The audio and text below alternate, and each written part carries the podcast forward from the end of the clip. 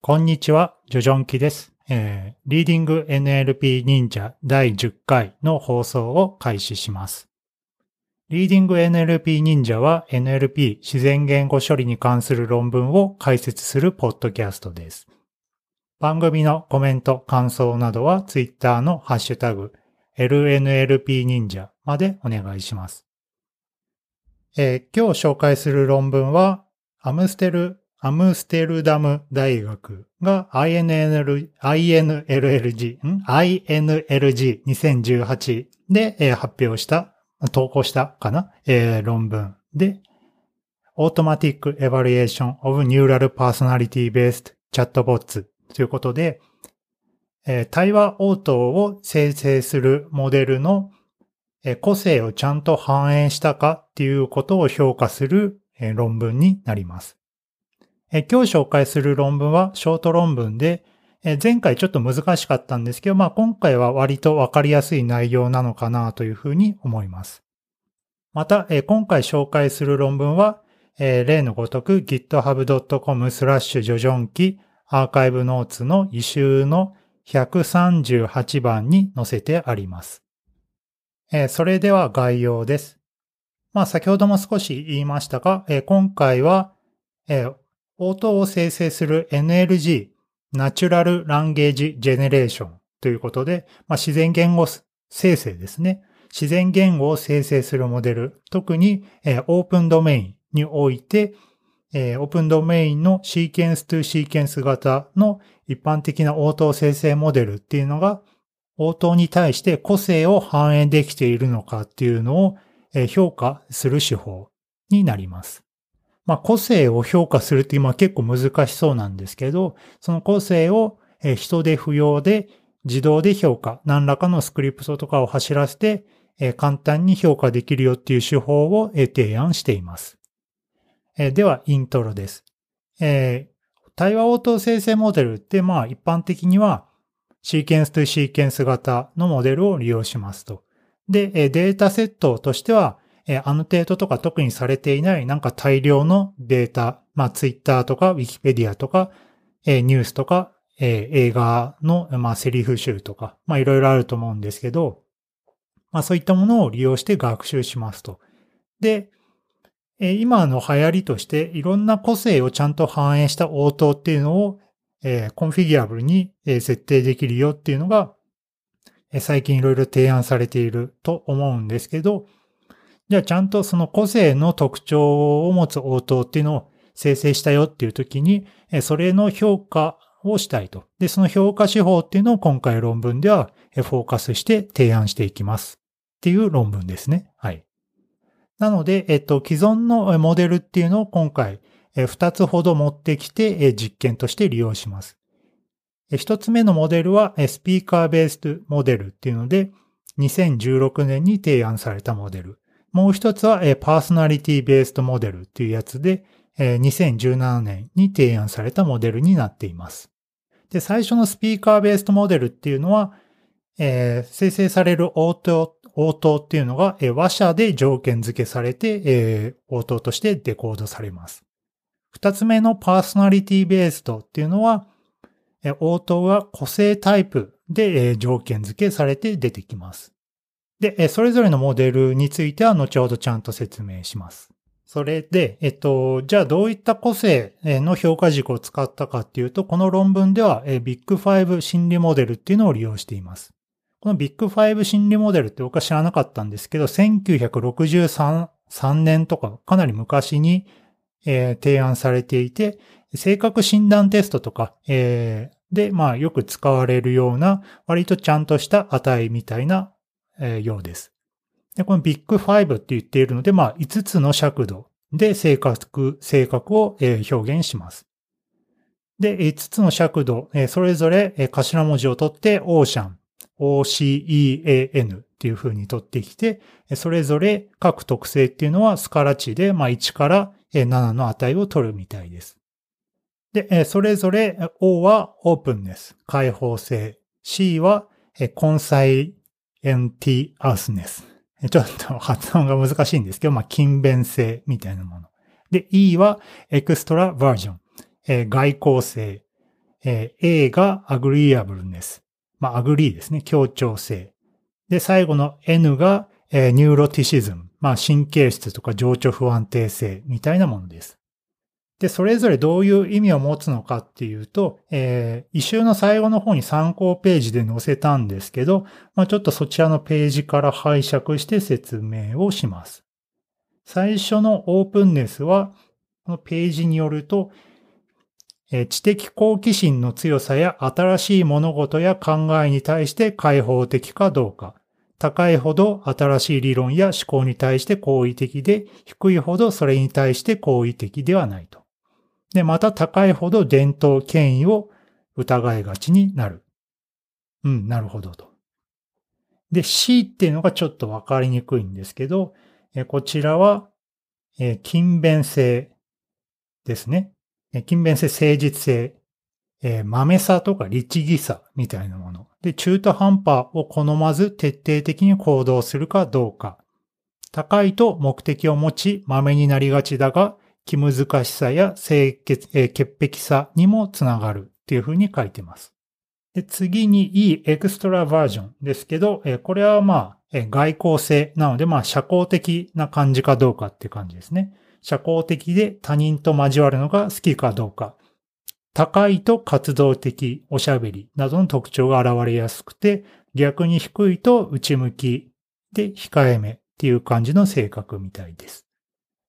で、四つ目、agreeableness、えー協調性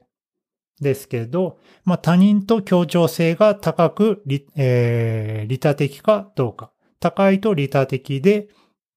えー高い、えー他者と協調する傾向にあると。低いと自己中心的で、えー競争的。で、えー他者を信頼しないっていう感じみたいですと。で、最後の neuroticism っていうのは、まあ、神経質みたいなことなので、まあ、情緒の安定性とか環境への適応性、心理的に苦悩、心理的な苦悩に対する敏感さみたいなものを表す尺度みたいです。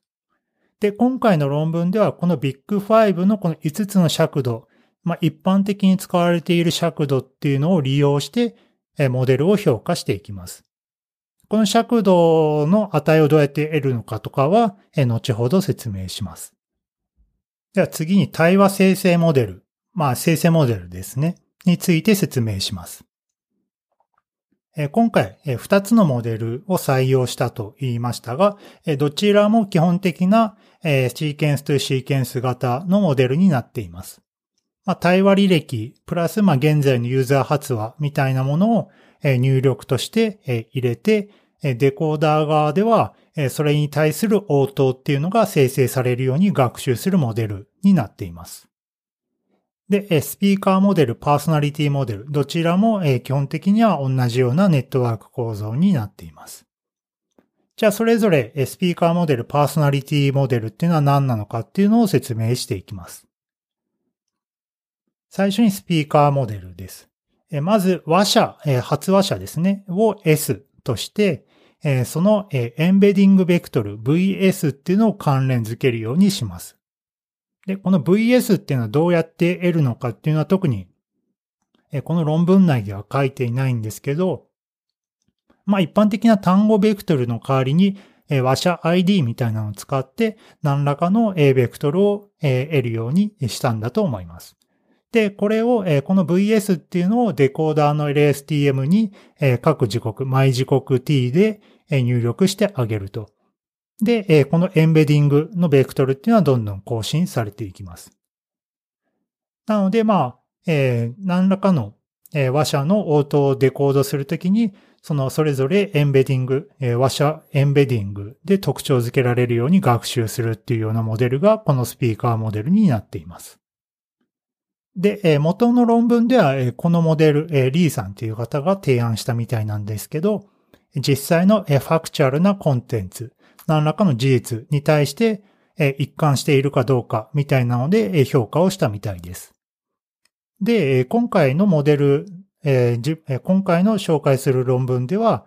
えこのモデルっていうのがちゃんと独立した個性っていうのを反映できるモデルになっているのかっていうのを観点でえ評価しています。で、次にえパーソナリティモデルですね。え、これも、え、基本的には、え、モデルのものとしては一緒で、先ほど、えー、和写エンベディングベクトル VS っていうのを使ったんですけど、え、今回は、え、パーソナリティエンベディング VO っていうのを利用します。で、VO っていうのは何なのかっていうと、この O っていうのは先ほどのオーシャンスコア、えー、ビッグ5のオーシャンスコアの、えー、O であって、で、この O、ベクトル O っていうのは、え、5次元のベクトルからなっています。要は OCEAN の、え、5次元のスカラ値を取る、え、ベクトルでしたと。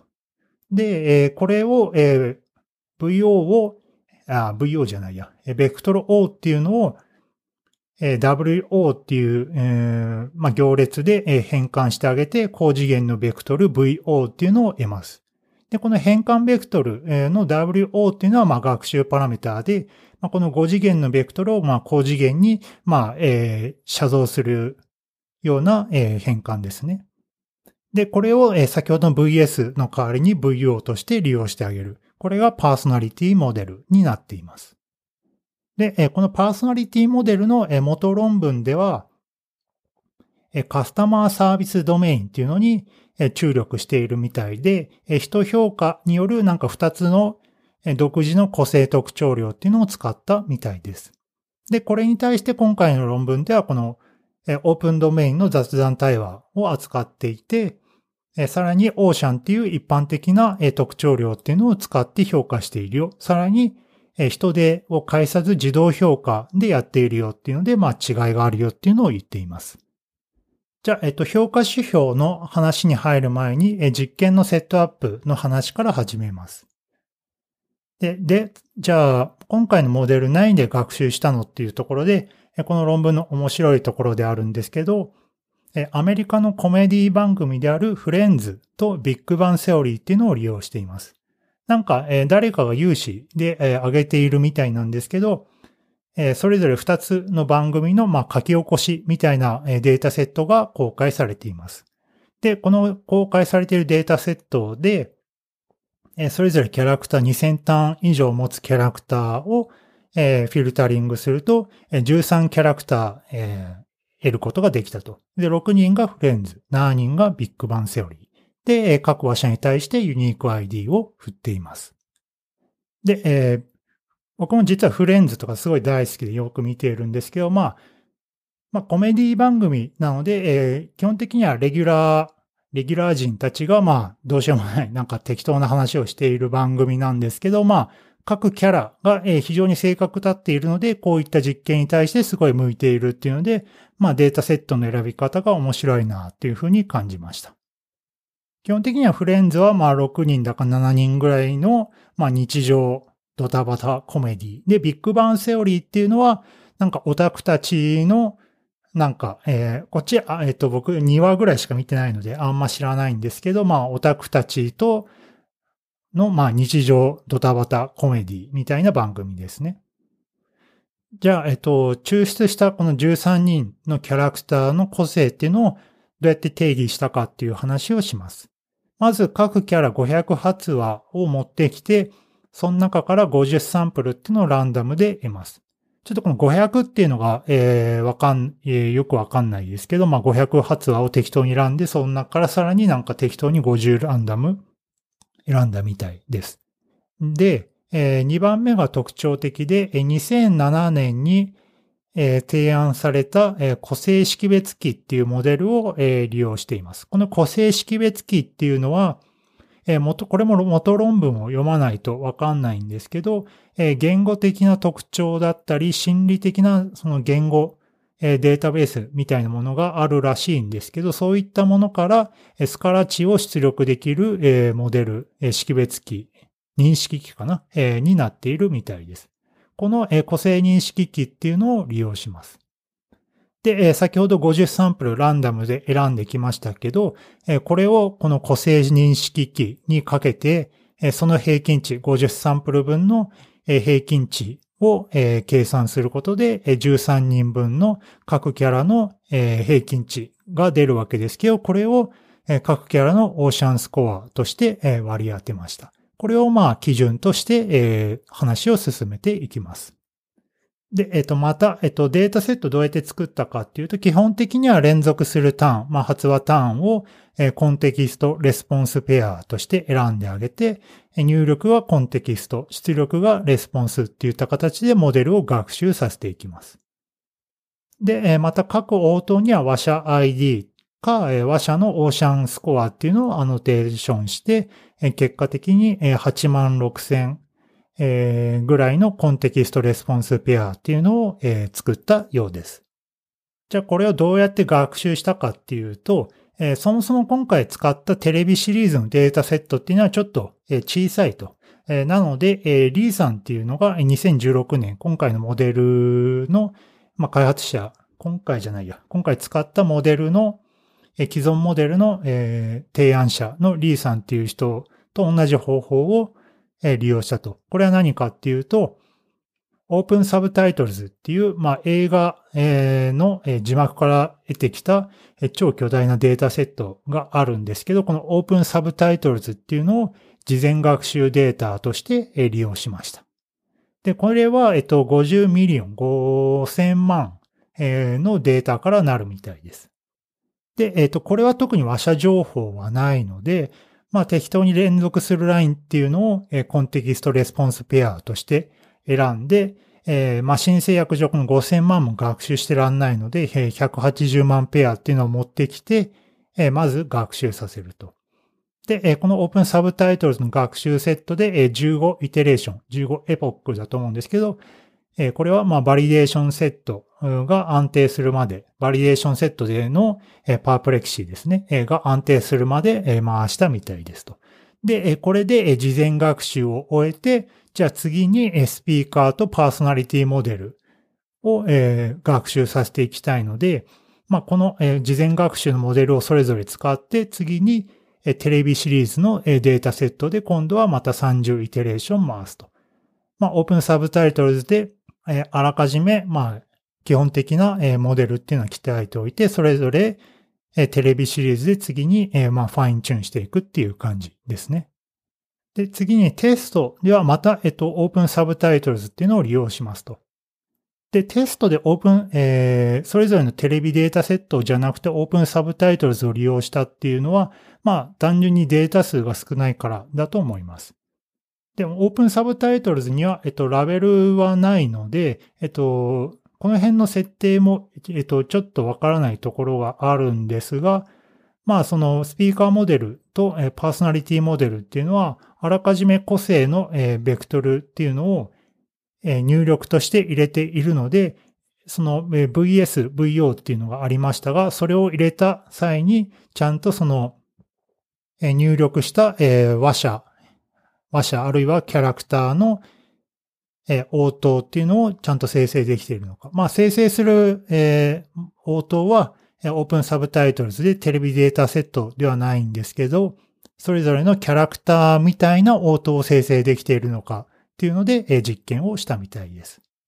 で、えー、それぞれスピーカーとパーソナリティモデル13キャラの応答っていうのを、このテストセット、オープンサブタイトルズのテストデータで得ますと。で、その生成された応答を全部評価するんじゃなくて、応答生成モデルっていうのはダルレスポンスしがち。要はなんかわかんないとか、はいとか、まあ、非常に単純な応答ですね。そういった応答をしがちなので、その、今回テストセットで得られた応答のうち、100個の品質応答っていうのは取り除いたと。で、その取り除いて残って生成された応答っていうのを評価セットとして利用しました。まあ、この生成された応答をじゃあ次に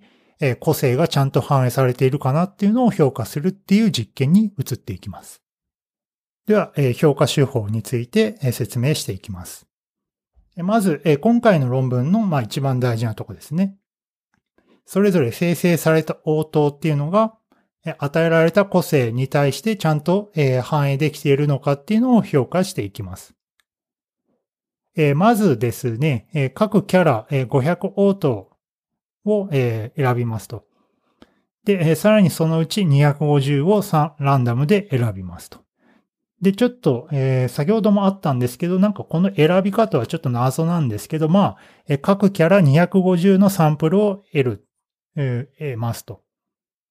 で、このサンプルっていうのは実際のテレビのデータセットから選んでいますと。要は、そのキャラが実際に発話した応答ですね。なので、その応答はそのキャラの性格を反映した、個性を反映したデータになっているはずと。で、そのデータを使ってオーシャンスコアっていうのを先ほどの個性認識機を使って計算してあげますと。なので、えっと、実際の各キャラの応答スコアから個性識別機、認識機から得られた値を計算して、それをゴールドクラスとして利用します。今回この個性識別機っていうのは完璧ではないですし、各キャラの実際の応答であったとしても、その個性をしっかり判別、えー、含められているかどうかっていうのはまあわかんないと。まあただ、えっと、今回この実際の応答を利用することで、今回使ったモデルが目指すべき性能のま上限値みたいなものですね、はわかるっていう意味で、ま、ゴールドクラスっていう風に名前を付けています。まあ、なので今回の実験の設定上得られる最大値のま目安となるようにこういったまゴールドクラスみたいなものを使っています。まあ、なので、まあ、よくある、まあ、オラクル値みたいなことも言ったりすると思うんですけど、基本的にはそれと同義だと思います。えっと、250サンプル得てきたと思うんですけど、この250サンプルはそれぞれオーシャンスコアが、えー、ついていると。まあ、5次元のオーシャンスコアがついていて、で、それを、えっと、各個性に、えー、に対応しているわけなんですけど、それのその対応を見るたびに SVM、サポートベクターマシンを利用しますと。要はこの250サンプル5次元のデータを入力として、それぞれのそのオーシャンスコア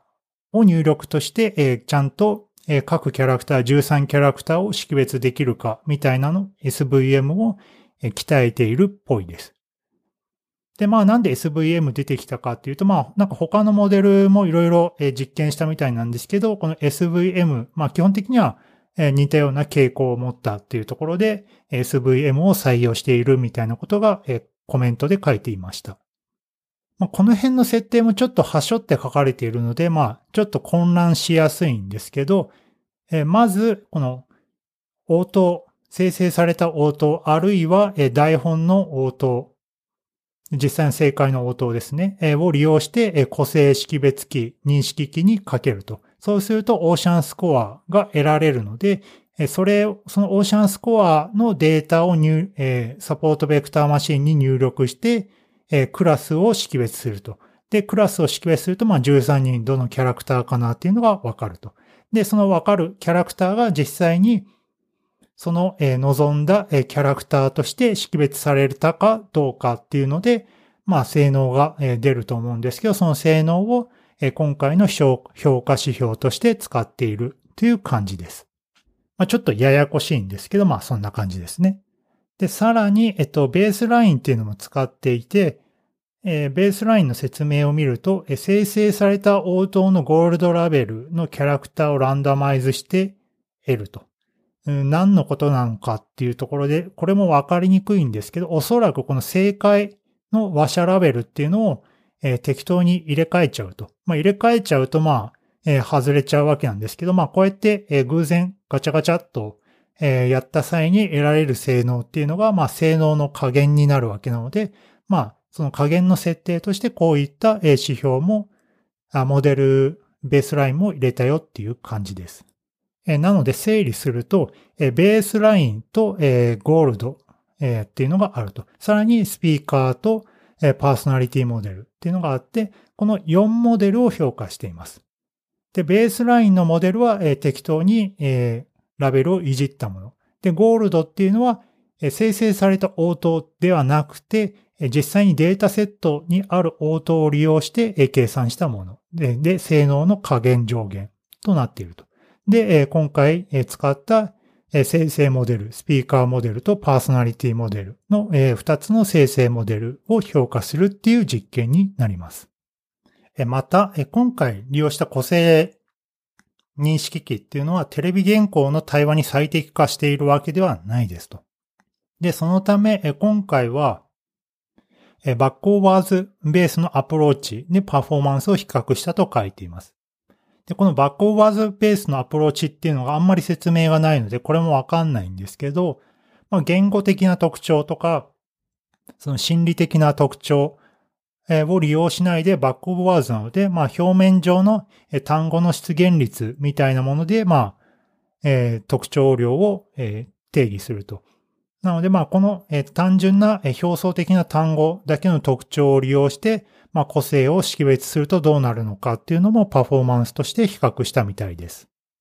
では、えー、結果に移ります。結果はテーブル1に載っていて、えフレンズとビッグバンセオリー、えそれぞれのデータセットにで鍛えたモデルを評価していますと。で、えそれぞれ4モデルですね。ベースライン、ゴールド、スピーカー、パーソナリティっていうので、え結果が、えわかるようになっています。で、えここで出てくるプレシジョンリコール F 値っていうのは、その求めたいえー、個性、キャラクターっていうのがちゃんと SVM で識別できたかっていう、まあ、尺度だと思うんですけど、まあ、その、えー、正解度が高いほど、まあ、うまくそのモデルっていうのは、えー、そのキャラクターの性格を反映できた応答になっているっていうふうに言えるっていう、まあ、いう感じで、まあ、論文を書かれています。まず結果に対してまず上限と下限っていうのがありましたと。で、えっ、と、ベースラインよりもゴールドの方が十分に高い。ベースラインが、どっちも15%、16%とかに対して、ゴールド、のモデルの方、ゴールドの方は61%、69%ので、まあ、だいぶ高いと。なので、まあ、今回使った、まあ、個性識別機みたいなものが、えちゃんとデータの異なる個性っていうのを十分に区別できているんじゃんっていうことを指し示しています。で、また、フレンズよりもビッグバンセオリーの方が、スコアが高いので、まあ、ビッグバンセオリーの方が各キャラの性格が立っているんじゃないのっていうのが、まあ、推測できます。で、また個性認識器の代わりに bag of words base のアプローチをえ比較して使ったっていうことが書いてるんですが、まあこれ、えっと、結果が図とか表に書いていないので、まあえ文字の説明だけなんですけど、バックオーワーズを使ったときは、フレンズで23%の F 値、ビッグバンセオリーで19%の F 値っていうことで、今回個性識別機を使ったとき61%、69%みたいなところだったので、まあ、単純な、えー、表層上の、単語の特徴量だけを使っただけだと、まあ、得られないようなその個性の情報っていうのを今回利用した個性認識機っていうのはちゃんと捉えられているよっていうことをアピールしています。で、次にスピーカーモデルとパーソナリティモデルの結果について見てみます。まあ、どちらも、えっと、ベースラインよりも高い性能を出しているんですけど、まあ、ゴールドよりは、まあ、だいぶ低い結果になっていると。で、さらに、スピーカーモデルの方が、パーソナリティモデルよりも良い結果になっています。で、パーソナリティモデルっていうのは、まあ、個性タイプに応じた応答を生成しているっていうので、まあ、より変化に富んだ内容を生成していると思われるので、まあ、そのため識別しにくいんじゃないかっていうことが書いてありました。じゃあ、パーソナリティモデルいらないじゃんっていうふうに、まあ、思いそうなんですけど、えー、そうではなくて、まあ、今回のデータセットではうまくいかなかったんだけど、パーソナリティモデルの、えー、モデルの強みとしてはえ、事前定義済みの個性の応答を生成できるっていう点になります。何かっていうと、今回、えー、オーシャンスコアっていうのを、えー、利用しましたけど、このオーシャンスコア、えー、をコンフィギュアブル、えまあいろいろいじってあげることによって、まあ学習データにはなかったような応答も生成できるぜ、みたいなことをアピールしています。まあその確認のために、えさらに実験をしていて、今回学習したモデルを利用して、違うオーシャンスコアみたいなものを設定します。これをエキストリーム設定と呼んでいて、オーシャンスコアのうち、まあ、この5個の評価のうち、1つを6.5にして、残りを3.5にする。まあ、なんか1つだけ非常に際立ったような性格を持つようなえー、オーシャンスコアを設定してあげて、そういった場合にどういった応答が出てくるのかっていうのを評価しています。え、それが、テーブル、え2に載っています。で、この結果を見てみると、結果として平均として53%の F 値っていうので、まあなかなかいい結果になっていると。で、えこの、設定っていうのは実際には学習データには載ってなかったようなキャラクターの設定なので、まあ、こういったコンフィギュラブルな、性格、個性の、応答もこのパーソナリティモデルベースだと、作れるぜ、みたいなことをアピールしています。で、さらに、テーブル3が面白いんですけれど、実際に、生成した、生成された、キャラクターの応答っていうのが例として載っています。入力は、Do you love me っていう、入力に対して、実キャラの設定で、生成した応答と、エキストリーム設定で生成した応答っていうのが載っています。まず一つ目が、フレンズの上位の設定だと、Oh, of course, I love you, baby みたいなことが書いていて、え、フレンズの上位っていうと、まあ遊び人キャラみたいな感じなので、まあ確かに遊び人っぽいような応答になっていると。で、ビッグバンセオリーのラッジっていう、キャラクター。これなんか僕あんま知らないんですけど、まあなんか引っ込み思案で、まあ女性が苦手みたいなキャラらしいんですけど、このキャラクターの設定だと I don't love you っていうことで、まあなんかツンデレ風な応答になっていると。で、次にエキストリーム設定でもやっていて、え、オープン、オープン性が非常に強いキャラクターで応答を生成すると、え、You are beautiful ということで、まあ、なんとなくオープン性が高いようなオーダーになっていると。で、え、次に、えー、アグリアブ、協調性が、え、非常に強いキャラクターで応答を生成すると、Oh, I love you too ということで、まあなんか to ってついているぐらいなので、まあ確かに協調性が高いと言われればなんか協調性が高いような応答になっている。まあこんな感じで、そのオープン、マックス、アグリアブル、マックスみたいなキャラっていうのは、そのデータセットにはないんだけど、こういった設定を、えー、学習したモデルで、パーソナリティモデルベースだと作れるぜっていうのは、えー、強いのかなっていうのは、まあ確かに納得感あるものになっています。じゃあ最後に、えー、関連研究と結論になります。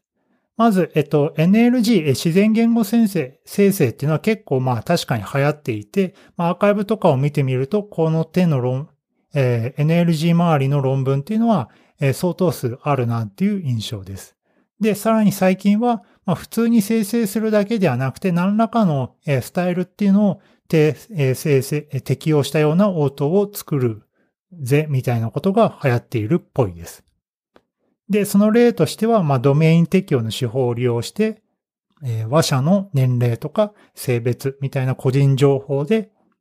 条件付けするモデルもありますし、話者のブログ投稿、まあ、ブログなんか何らかのポストからその話者を学習するみたいなものもあるみたいです。で、また、えっ、ー、と、他の最近の例だと、そういった個性が反映されたような人工的なデータセットとかも作られているみたいです。で、結論として今回は自動評価手法っていうのを使いました。何だったかっていうと、オーシャン、ビッ心理的なそのビッグファイブと言われる尺度、一般的に使われる尺度を利用して、それ、それ、それをベースにした、個性が反映できているかどうかチェックする評価指標っていうのを提案しましたと。まあ、これによって、まあ、人手を使う必要もないですし、まあ、さらに一般的に使われている指標ということで、まあ、非常に説得力あるよねっていうふうにアピールしていると。で、えっ、ー、と、実験ではちゃんとモデルっていうのが個性に関連したスタイル情報を、え、保持しているよっていうのと、まあ、学習したデータを超えて、極端な設定のキャラクターとかも作れるよみたいなことが、結論として書いていました。コメントです。今回、フレンズとかビッグバンセオリーっていう、まあ、悪の強い番組を利用することで、まあ、確かに、キャラクターの個性が強く反映されたデータセットということで、まあ、非常に、面白いデータセットの使い方だなというふうに思いました。で、ただ、今回使ったこの個性認識機、個性識別機っていうのは、